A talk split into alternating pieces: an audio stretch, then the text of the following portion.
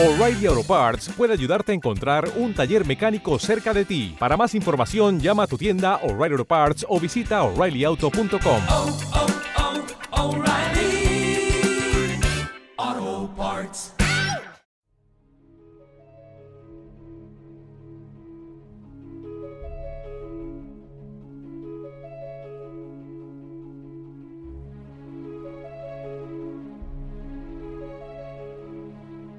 Es probable que muchos de vosotros hayáis oído hablar de las extinciones masivas.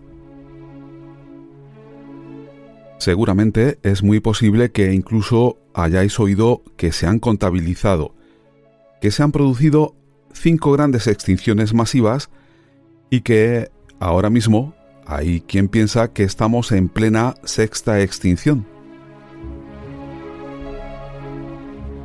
Por si alguien alberga dudas, ya os adelanto que esto no es un bulo.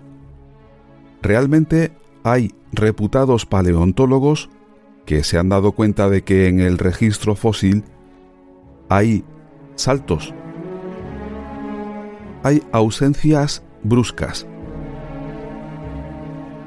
que considerando escalas de tiempo geológicas, hay puntos en el sustrato de sedimentos donde los organismos fosilizados desaparecen por especies de golpe. No solo por especies, incluso por géneros y familias. Es evidente que la sexta extinción, que para muchos se encuentra en curso, tiene como causas las actividades humanas. Pero, ¿por qué en los últimos 542 millones de años, cuando ni por asomo existían los seres humanos, se han producido cinco grandes extinciones masivas y otras muchas más pequeñas? ¿Qué las causó? ¿Hay una cadencia, hay una periodicidad en estas extinciones masivas?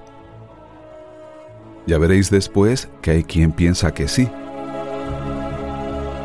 Y en tal caso, ¿tendría que ver esta periodicidad con algún tipo de circunstancia astronómica? Atraviesa periódicamente el sistema solar y con él nuestro planeta una determinada región de la Vía Láctea en la que abundan, por ejemplo, las explosiones de supernovas? ¿O simplemente atravesamos una zona más poblada de escombros que puedan producir un mayor bombardeo de meteoritos o de asteroides? ¿O es al revés? ¿O es que periódicamente nos visita, por ejemplo, una estrella enana marrón?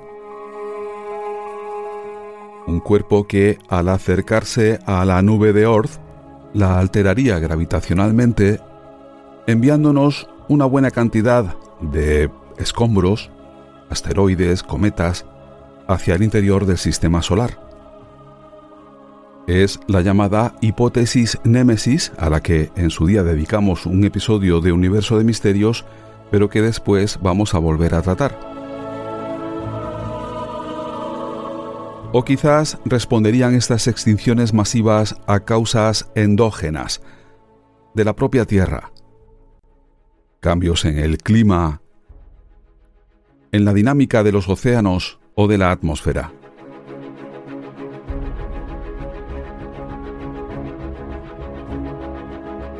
¿Seguirán produciéndose eventos de extinción masiva en el futuro de nuestro planeta?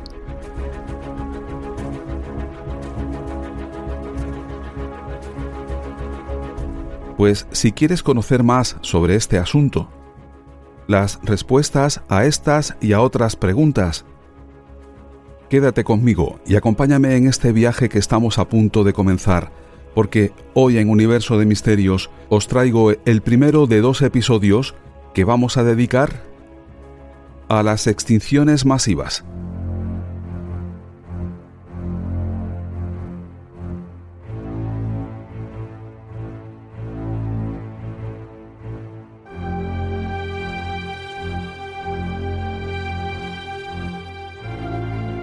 Estás entrando en un universo de misterios.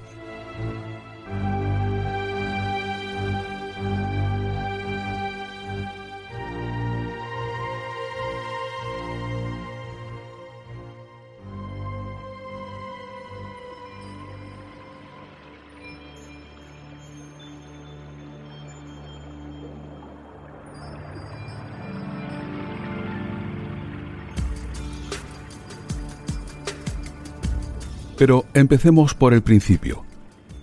¿Por qué hay especies diferentes en nuestro planeta? ¿Por qué la manera, la forma en la que la vida se manifiesta es variada? O expresado a la inversa, ¿por qué no hay una única forma de vida en la Tierra?